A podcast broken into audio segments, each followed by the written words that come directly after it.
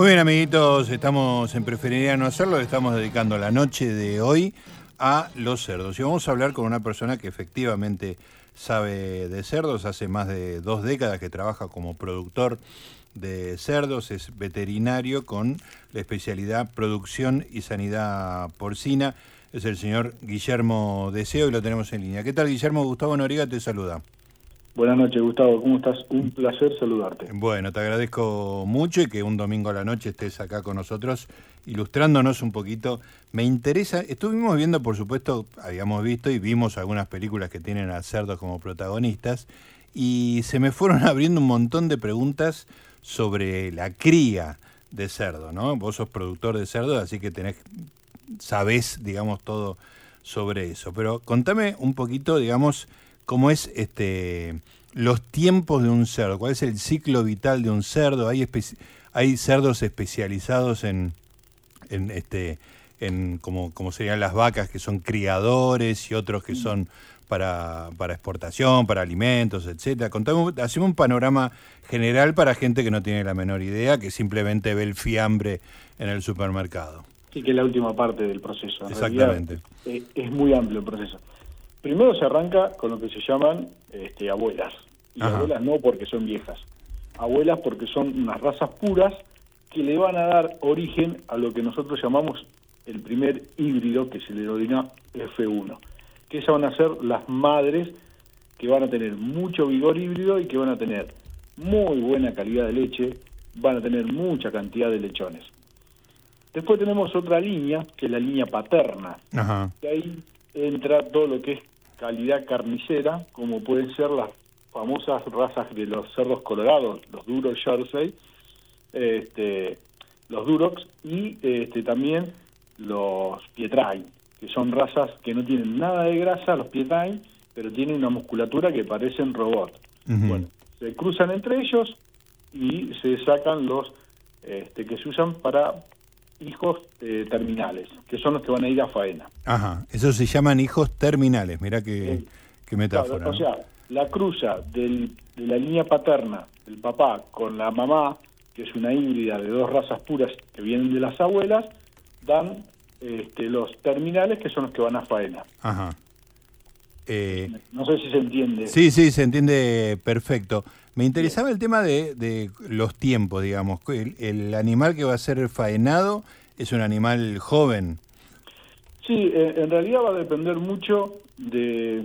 Bueno, hoy, hoy el mercado argentino está teniendo un cambio. Normalmente nosotros hasta hace un tiempo atrás se faenaban animales de bajo peso, de 95 a 100 kilos. Y hoy estamos llevando a 120 hasta 140 kilogramos, con lo cual la edad también influye y la velocidad de crecimiento, ¿no? Pero bueno, ahora se está tratando de hacer animales de 120 a 140 kilos con 170 a 180 días de vida. Escúchame, sí, ¿cómo me decías? Perdóname. Desde que nace hasta que se lleva a faena son 180 días. Claro. Más o menos. Hay genéticas que expresan un poquito más. Por ejemplo, hay animales que en 120 días ya están en 113, 114 kilos. Qué bárbaro. Es impresionante lo que ha avanzado la evolución genética. Es, es impresionante. Y un, bueno, es un animal doméstico, digamos, ¿no? Pero un, un, animal no, no, no con este destino, digamos. ¿Cuánto vive un, un cerdo? O, por ejemplo, los que no son destinados a la faena. Lo que pasa que eh, normalmente tenemos las, las hembras que duran siete partos, que son aproximadamente 2,5 años. Ajá.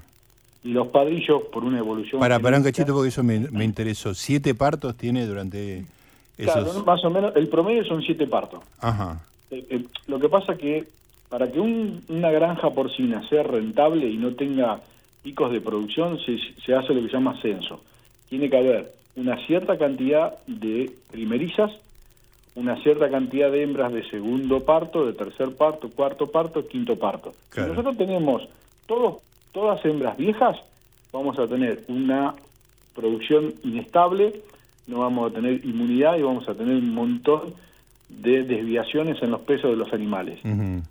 Si nosotros tenemos un montón de animales de primer parto y segundo parto, es lo que llamamos nosotros cachorra, también nos va a pasar lo mismo. Claro. No vamos a tener estabilidad. Entonces nosotros necesitamos que dentro de la población que hay en una granja porcina, tiene que tener por lo menos un 60-70% de hembra entre segundo y cuarto parto. Claro.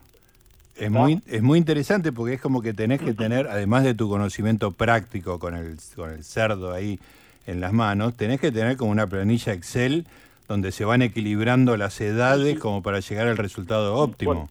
hay que mezclar la planilla de Excel con la creatividad, claro. con el arte de criar cerdo, porque no estaba tan fácil. Qué bueno eso del arte. Sí, sí, es un arte, criar cerdo es un arte. Primero, para detectar el celo. Yo te puedo asegurar que para detectar el celo tenés que tener algo especial, no lo hace cualquiera. Ajá. Para inseminarla, inseminar una hembra, tener esa caricia que haga que la hembra con el padrillo enfrente este, se pueda entrar el celo y pueda el, el semen entrar de tal manera que se preñe.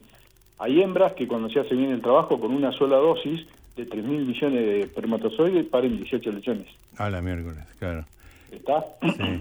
Otro, otro, otra pavada, te tiro así tip para que, eh, por ejemplo, no le gusta que siempre le pase el mismo padrillo.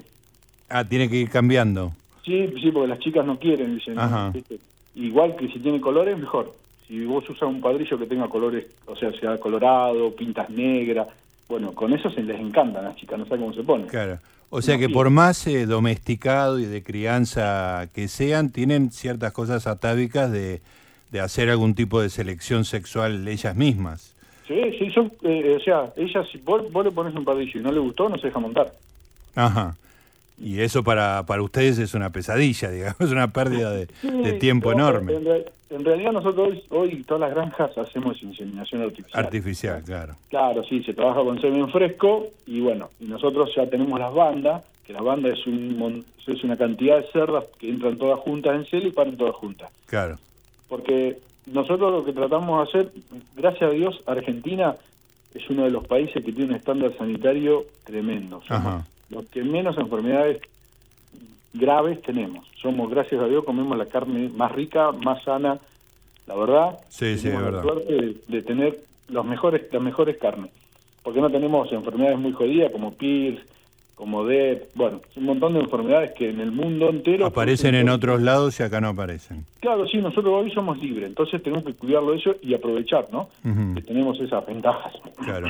Eh, antes de, empezar a preguntarte, Guillermo, sobre la producción y sobre el negocio, digamos, todavía hay un montón de detalles que me, me interesan de la vida ahí con el, con el animal en cautiverio y bueno, eh, terminando en la, en la faena. Me dijiste algo muy interesante que era el tema de, la, de, que no era fácil determinar si el animal estaba en celo y que había un arte en detectarlo. Eh, o sea, no hay, no hay, no es que le miden algo, eh, hormonas en el cuerpo que determina, sino que hay algo que perciben ustedes. Eh, sí, sí, el chico que, la, persona, mira, bueno, en, en, mi caso, en mi granja, tengo una familia que es el marido y la mujer, que se dedican, el de la mujer pasa el padrillo, porque aparte el, padrillo le hace más caso a la mujer que a mí, yo quiero, quiero manejar el padrillo y me topa, viene la mujer con un palito y che gordo, vení para acá, che gordo, no para acá. Pero estas son características personales tuyas y de la señora que trabaja con vos, o en general eh, es con el hombre y la mujer. Eh, eh, los animales intuyen esa relación. Ajá.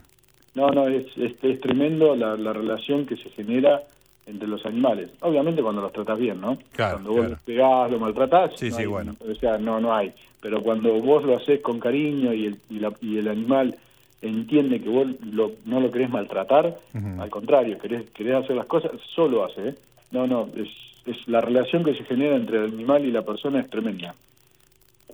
Bueno, pero volvamos al tema del celo, porque yo te interrumpí, pero estaba yendo en esa dirección. Sí. No, que el celo, eh, bueno, nosotros para detectar celo, bueno, pasamos el, el padrillo y a su vez eh, la persona que va va por un pasillo de adelante con el padrillo y pasillo atrás. Sí. Entonces, este, el que viene atrás se sube arriba a la hembra, la acaricia, la estimula, eh, a ver si ve la actitud de monta, si, si la hembra se queda con la actitud de monta estaqueada y las orejitas las pone en B, y para poderle inseminar si tiene flujo. La hembra no tiene flujo, no se insemina. Ya, claro. ¿Por qué? Porque nosotros ya sabemos que eh, la cantidad de óvulos que se liberan en, el momento ese es el óptimo para lograr los mejores resultados. Cuando hay flujo está ovulando, digamos. Cuando hay flujo está en plena ovulación. Perfecto. Porque hoy, todo tiene costo y es todo carísimo. Entonces, claro, no puede fallar. O sea, no podés usar 50 dosis. Claro. Igual sale más caro que, darle de bombones, pero este, si vos este, haces las cosas como corresponde, con dos dosis este, estás este, eh, inseminando una hembra y va a parir a los 114 días como corresponde, o 117 con las genéticas que hay ahora, ¿no? ¿Es así tan precisa la cantidad de días, no? Más o menos, cuatro, tres meses, 114 o 117 días. Normalmente, como todo, esto es biología. biología no es un Excel. Claro. Más 2, 4. En biología siempre tienes diferentes problemas. Pero el 90% te dice que las genéticas que veníamos trabajando de 13, 14 lechones, a los 114 paren. Las hembras que hay hoy de genética danesa te paren 25 lechones, pero tardan dos días más, que es lógico, porque no puede el lechón este, madurar lo que necesita, ¿no? Claro. Es muy impresionante lo que estás contando, Guillermo. Eh, dame un poco las dimensiones de tu, de tu producción, digamos, porque Recién contaba que una familia se encargaba, el padre hacía una cosa, el hijo otra.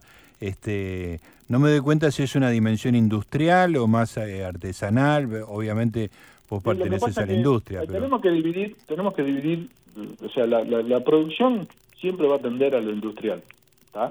Por una cuestión de costos. Claro. desgraciadamente, este, todavía en Argentina no se ha este, desarrollado un mercado por una cuestión de poder adquisitivo, donde se valore las personas que lo hacen de forma artesanal. Claro. Entonces, todo va a atender a... Tenés que ir a lo industrial. Sí, lo que pasa es que hay que diferenciarse. Una, una granja como la mía, que es de... O sea, por ejemplo, pertenezco a la Cámara de Pequeños y Medianos Productores. Pequeño y mediano, perfecto. Exactamente. Nosotros hacemos todo artesanal. Bien. Tenemos algunas cosas, eh, no sé, mm, eh, tenemos un ventilador que hace circular el aire, pero no tenemos este, los paneles de, agua que humedecen el aire para que esté la temperatura correcta, a la hora correcta. Claro. ¿Se entiende? Entiendo perfecto. Claro, tenemos los mejores comederos. O sea, la producción de cerdo, el 80% del costo pasa por el alimento. Sí. Y vos tenés malos comederos, en vez de gastar 80 o gastar 90. Bueno, entonces vos, para ser eficiente, tenés que tener los mejores comederos. Claro. Eso sí. Ahí este, tenemos tratamos de comprar lo mejor, lo de mejor tecnología. Y otra de las cosas que nos ayuda a producir mejor es el sistema de alimentación automática, que es un acarreador, un sinfín, que hace que los comederos nunca se queden sin comida. ah, siempre hay comida y siempre hay una rotación, eso optimiza el tiempo, digamos. Eh, eh, en realidad lo que hace es que, o sea, si vos viste alguna película seguramente habrás escuchado de cómo se manejan este, en, los, en los boxes o en los corrales los animales. Tenés el dominante y tenés el sumiso. Y en el medio hay un montón de eslabones de la cadena. Claro. Bueno, el dominante va primero, come y se queda ahí en el comedero hasta que se le antoja. Ah. Y, si, van los demás, no, flaco, yo estoy comiendo, vení después. Y si no la entiende por las buenas, la entiende por las malas. Porque si bien son domésticos, los animales son animales y son muy bravos. Claro. Un ejemplo, me ha pasado, un corral, dos, dos, dos animales enfrentados durmiendo. ¿Cómo, ¿Cómo es eso? Dos, en un corral estaban dos animales durmiendo enfrentados, cara con cara. Ajá, sí, perfecto. Se despertaron y si no estábamos nosotros separándolos se matan. Literalmente, o sea, se podrían haber muerto. Pero sí, no, no, aparte se matan, ¿eh? porque son re agresivos. Claro. Y, y, pasa lo mismo, o por ejemplo, detectan un animal en el corral que está o que no puede caminar bien o que está medio tristón y van y hasta que no lo matan no lo dejan. Ah, pues no, no les gusta el animal que no está en buenas condiciones. La supervivencia, ellos saben que es una fuente de, infección, entonces los tipos ah, muy interesante, claro. Te lo matan, te lo matan. Vos, vos, lo encontrás al otro día todo lastimado, todo rayado, todo mordido, pero mal, ¿eh? Vos decís, pero son tan bonitos los tocás, son re mimosos, pero son agresivos porque son animales. O sea, no, Sí, sí, sí, claro, vienen de vienen de sobrevivir, digamos, en la naturaleza, ¿no? Exactamente, todavía ese instinto lo tienen. Claro. Guillermo, ¿y con qué hacen daño? ¿Con, con los dientes, con los colmillos, con las pezuñas? no, no, los dientes tienen, los dientes. aparte tienen una fuerza. Tremenda, ¿no? no sabés la fuerza. Vos lo vos decís, eh, las jaulas de acero, porque nosotros, por una cuestión de seguridad y, para que los animales estén cómodos, este, viste que muchas veces dicen, no, porque la jaula, eh, la jaula es o sea, mucha gente habla sin tener, sin haber estado con los animales sin entender el porqué. Claro. Y la jaula es una jaula de protección, protección para el propio animal. Porque, y, porque tienen tanta fuerza que si quieren que arrancan los fierros. Claro, eh, tienen que ser muy fuerte. Y, porque aparte es, es un problema porque se, le traba la cabeza y capaz tienen que los mismos lechones. Hay hembras que, que paren y, pasan los lechoncitos porque andan buscando la teta y le tienen los trascones. Vos tenés que agarrar, tranquilizarla, mm. acariciarle las mamas, darle un analgésico, hablarle y después, con suerte, seis horas, capaz que no lo tira a morder, pero hay hembras que sí lo tiran a morder. Claro. Claro, o sea, que hay un hay una no es esa cosa tan industrial rígida como un no sé, por decirte algo, un feedlot donde no hay es todo muy mecanizado, digamos. Acá la intervención de ustedes es, fundamental. No es, como los pollos. Si bien somos parientes, pero no es como los pollos, que vos agarrás, lo ponés el pollito ahí, lo sacás los tantos días, con tantos kilos, con tantos... Claro. No, no, tiene todo un proceso este, que, que por eso es tan difícil crear cerdo. O sea, claro. Eh, si vos haces una evaluación de todo, eh, te vas a dar cuenta que en los últimos 10 años han cerrado montones de criaderos. Claro. Porque no es fácil criar cerdo. Claro, y ahí viene eso que decías vos, que es un arte, digamos, que Exactamente, es, es un arte y, aparte lo tenés que lo tenés que te tiene que gustar. Lo que sí tiene el cerdo que es muy muy dinámico, es una producción que te atrapa. Es lo que yo le digo siempre es un, es un camino de ida. Vos agarrás, ponés una chanchita, ay, que y si ponemos dos, ay, qué lindo, te das cuenta que tenés 100. Ay, Dios, qué lío me metí, ¿cómo hago para darle de comer? Muy bueno. Guillermo, pero eh, yo te preguntaba un poco las dimensiones de tu, de tu producción.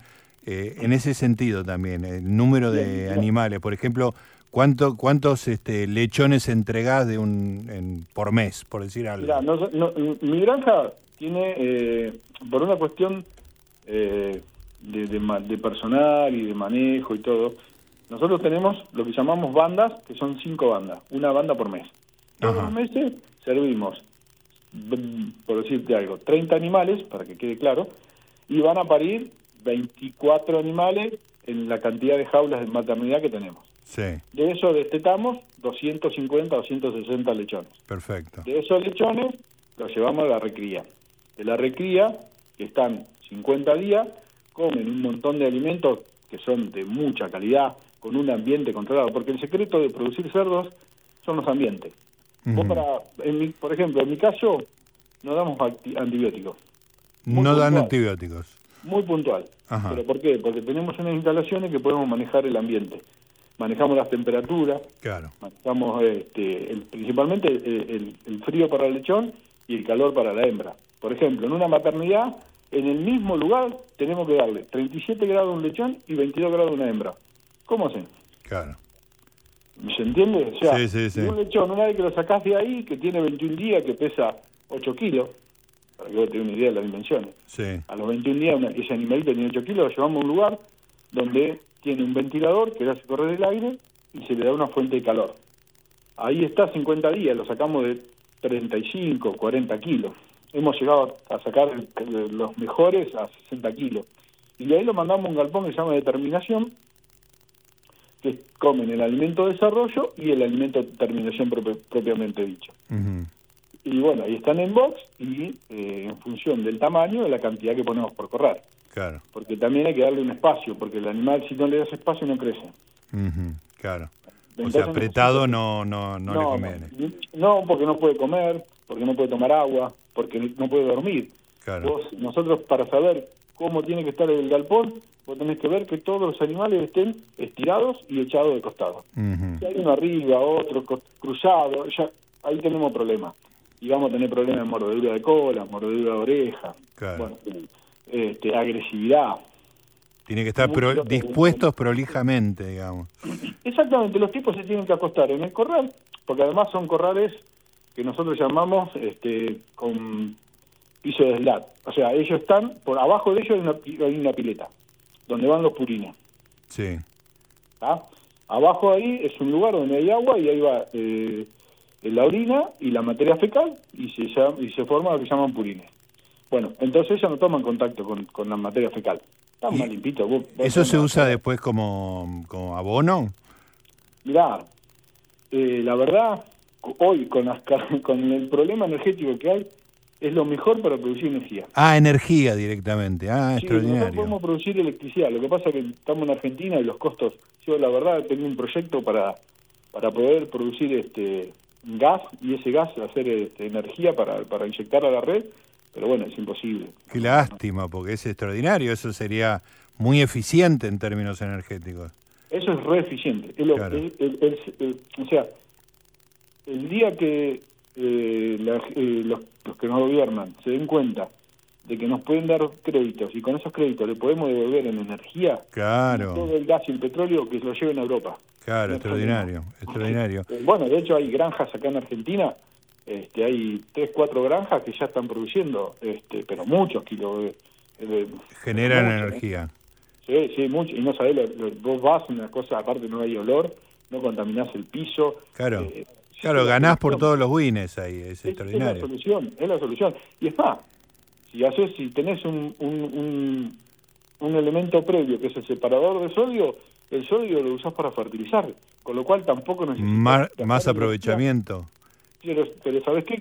Si una de las cosas más caras para producir los granos son los fertilizantes. Claro. Y en toda Europa que utilizan un montón de gas para producirlo, pues son las fábricas que producían la pólvora. Extraordinario.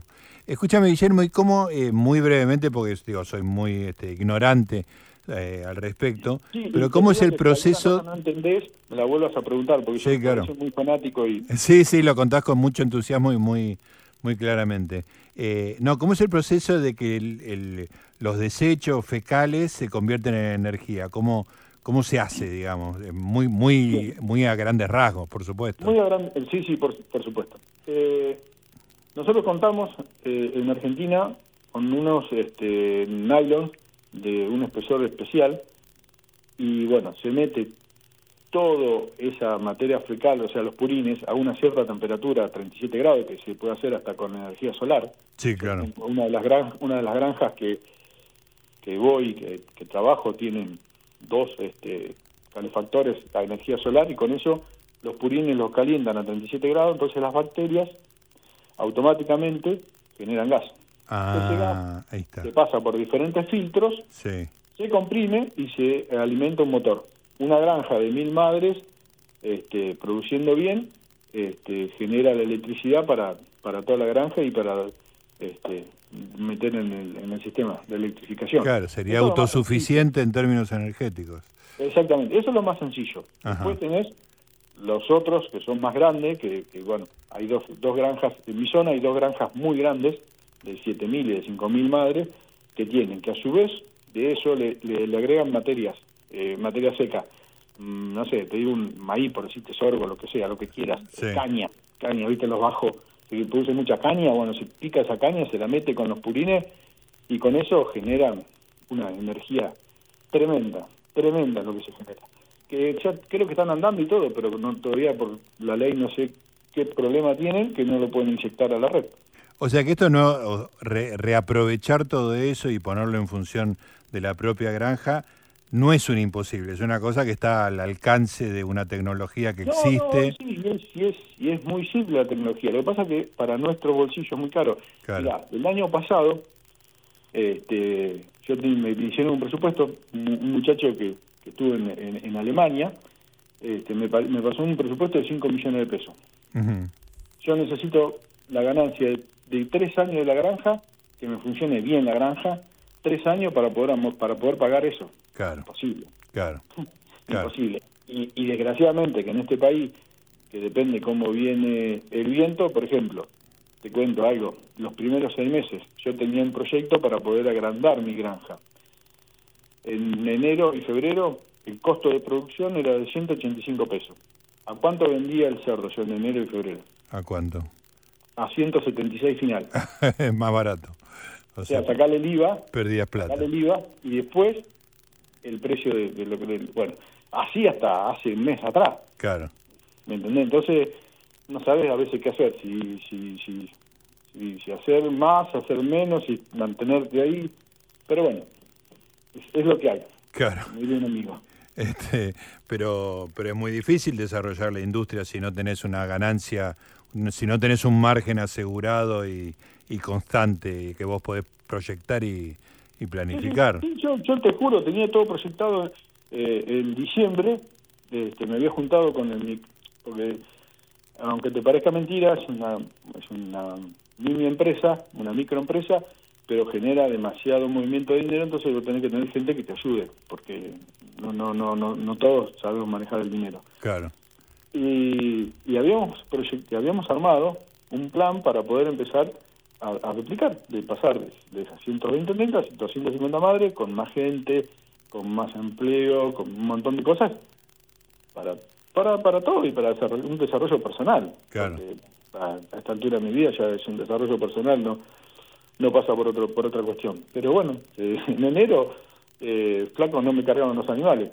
Che, eh, escuchame, frigorífico, te voy a mandar. No, pará, no me mande porque no sé dónde meterlo. ¿Cómo no sé dónde meterlo? No, no, no, espérame. Tuve, no sé, tenía, por decirte un número, tenía que cargar 100 animales y cargué 30. Más, y todo hay que darle de comer. Y, tras eso, por debajo del precio de producción. Claro, claro, claro. A veces se complica. Sí, muy, muy complicado. Qué, qué fascinante, pero bueno, vos estás este, apasionado con tu profesión y, y, de dónde viene, ¿Cómo, cómo vos, tu familia ya se dedicaba de antes a la producción. No, mi, historia familiar es, bastante, bastante loca. Eh, eh, eh, en realidad yo, mira, tuve, tuve la suerte de una madre que era una genia y que supo que la única forma de salir adelante en la vida era tener un título yo, no, yo, yo, no conocí a mi papá, mi papá murió, no lo conocí, y mi vieja era costurera. Pero siendo costurera, supo que cuando yo terminaba la carrera, yo estudié en una escuela agropecuaria, tenía que seguir estudiando. Y entonces me, dice, flaco, mira, estas dos opciones, ¿salís a laburar o te vas a estudiar? Si te vas a estudiar, lo intentamos, no sé si te voy a poder bancar, pero lo intentamos. Bueno, lo intentamos, tuve la suerte de que me fue muy bien en la facultad, de que ya el segundo año pude trabajar y estudiar, hacer la carrera en, cinco años y medio y hacer mi propia empresita y pude terminar la carrera. Claro, pero, tu vieja no era costurera, o sea, no, no, no era una relación con el campo, salvo, supongo, el lugar donde vivía, no sé de dónde son ustedes. Sí, yo soy de Saladillo, de la provincia de Buenos Aires. Saladillo, claro. En realidad, los, la, historia de vida de todos los que vinieron de, de, de, Italia y de España ella siempre contaba que sus padres iban a cortar, este, porque antes no se cosechaba, se, juntaba, cortaban las cabezas de, girasol y ella a los nueve años le hacía la comida para que llegara al mediodía, comían y se iban a volver a, hacer la, misma, claro. Exactamente, o sea, vienen de, toda una vida de mucho sacrificio, mucho esfuerzo. Claro. Y bueno, y se dio, pero tengo anécdotas hermosas para contar, de, la verdad es, es hermosa, hermosa la cría de cerdo en el año 2000 yo me recibo de, veterinario, hago toda mi tesis de grado en, buenas prácticas de manufactura para una empresa de Saladillo, este, y en el 2001 explota el país. La verdad no había, no había crecimiento. Entonces me fui a, hacer, a, laburar en, en, una escuela, a hacer lo que se podía hacer y empezar a crear cerdos. Después con el tiempo me empecé a dar cuenta que, che, como te decía recién, puse una chanchita, puse la chanchita. Claro, y ahí empezaba el crecimiento y, el crecimiento de tu pasión, claro. Ah, mierda, mira qué lindo. Y si hago esto y si hago lo otro, bueno, de hecho, este, fui, trabajé para, para el grupo de cambio rural en Cerdo, he hecho trabajo de investigación para el INTA, eh, no son muy grandes, pero para uno que, que lo hace con entusiasmo es, tocar el cielo con las manos. Claro, claro. Y, y bueno, y empezar a publicar esos trabajos y que la gente los mire, los lea. Y bueno, y así sucesivamente, después hacer la especialidad. Tuve la suerte de, hacer una especialidad en, la UNLP y conocer gente. Y bueno, y hoy también me invitan a dar clases en la UNLP. Qué bueno. Este, sí, la verdad que sí. Y, conocer gente muy grosa de, Brasil, de España. Bueno, esas cosas que, que a uno lo, lo enriquecen y le dan este, el sustento, ¿no? Para que hoy pueda estar donde estoy. y bueno, así abriéndose camino. Qué bueno, ¿no? Es una gran historia, Guillermo, y la contás muy bien. Déjame hacerte una pregunta muy ingenua y ya agradeciéndote haber dedicado buena parte de la noche del, domingo a charlar con nosotros. Eh, una pregunta muy ingenua de, gente que vive en la ciudad, digamos, ¿no? Que, que, el animal lo conoce en una bandejita del supermercado hecho feta, digamos, ¿no? Este, cuando vos produces, cuando vos tenés esa relación con los animales, digamos que están destinados a la faena, ¿en algún momento entra el cariño por un animal en particular, digamos? O sea, eh, ponerle nombre que, y que eso te genere algún tipo de conflicto? Te puedo contar, te, puedo contar la última de Dale, dale, me encanta. Eh, nosotros, eh, dentro de la línea terminales, como te dije, usamos el duro. Y el duro es colorado. Y dentro de, todos los animales que salieron pintados, colorados, salió una hembrita toda colorada. Sí. Las dos chicas se me pelean. No, es mía. No, pará que es mía. No, esta, no, no, pero, se peleaban. La, la, vamos a dejar como madre. No sirve como madre. Pero no importa, para que no se peleen porque aman esa chanchita. Claro. Y así, olvídate, un montón O sea que eh, eh, existe eso, no, no, no es que, lo ves como un, una, celda de Excel. Nosotros como lo hacemos como, este, como un arte, porque es la, es la definición, porque yo te puedo asegurar que si un día tenés, tenés la posibilidad y me decís, che, Guillermo, quiero conocerlo, y te venís y, y, nos juntamos y lo mirás. Sí, me encantaría. Este, eh, y, vas a ver eh, eh, la pasión que le pone. Ejemplo, las mujeres son la, la, cosa más linda que le puede pasar a una hembra en maternidad. Ah, mira. porque es un parto, un, otra anécdota, mirá, yo me pongo a hablar. Y, el administrador de una de las granjas que yo asesoraba, porque yo también asesoro granjas, este, me llama un día que la mujer iba a tener un parto, iba a parir, iba a tener un bebé, y me llama y digo, uh, qué bueno, va, me va a decir que todo, todo salió todo bien, que, que el bebé es hermoso. Guillermo, los productos que me hace comprar son los mismos que usamos acá en el parto. Y sí, sí. es lo mismo. Pero sí es lo mismo. No sé. Bueno, atender un parto en una maternidad es lo mismo que atender un parto en un hospital. Qué genial, qué genial. Bueno, cosas, anécdotas de esas, un montón.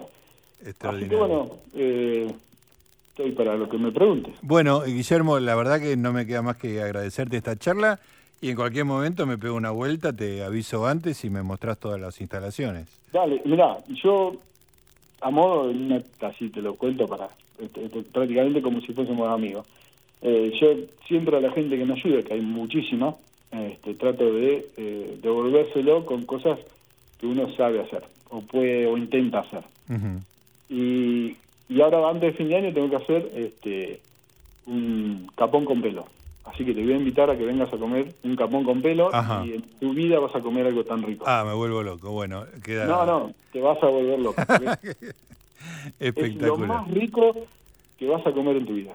Está grabado, así que te lo voy a hacer cumplir. Sí, sí, sí, tenés mi número, así que este, nos seguimos hablando por, por Dale, dale. Te mando un abrazo y te agradezco mucho. ¿eh? Gustavo, ¿te puedo contar otra historia? Sí, dale. Bien, vos sabés que mi trabajo hace que yo ande mucho en ruta. Sí, claro. Y en la ruta, ¿qué haces? Escuchar radio. Seguro. O sea, hace 200 kilómetros. Y siempre, bueno, que esto, que el otro en la radio y la otra, escuchar Luis Majul, no, Gustavo Noriega, me las piqué y me llames. Y, y, me hagas una nota, la verdad es un orgullo. Bueno, me alegro mucho, me alegro mucho. este y este Bueno, mañana ya cuando esté en la otra radio con Luis, este mandanos un mensaje y te mando un saludo grande. Dale, dale, un abrazo grande. Un abrazo. Bueno.